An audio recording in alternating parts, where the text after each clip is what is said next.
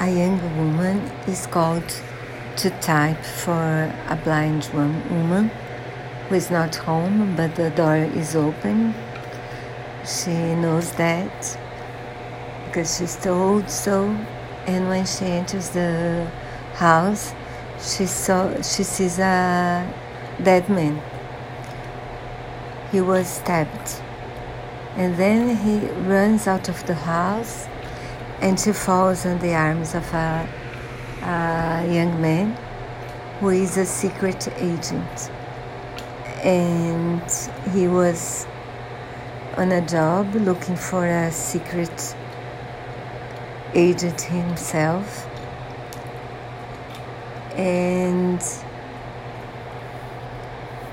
you know, the story seems a bit complicated because everyone in uh, nearby Every neighbor is a suspect. Nobody knows who the man is. So nobody knows why he was killed. And then another murder happens. And then another one.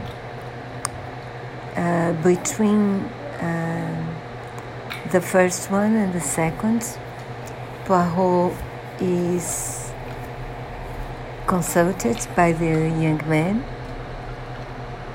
and he gets interested in the story and so you know Poirot solves every crime.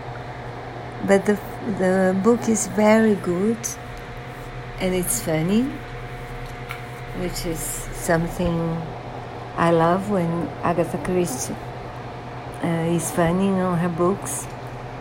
And I like the main characters. I hope you like it too. I, you like them too. Enjoy.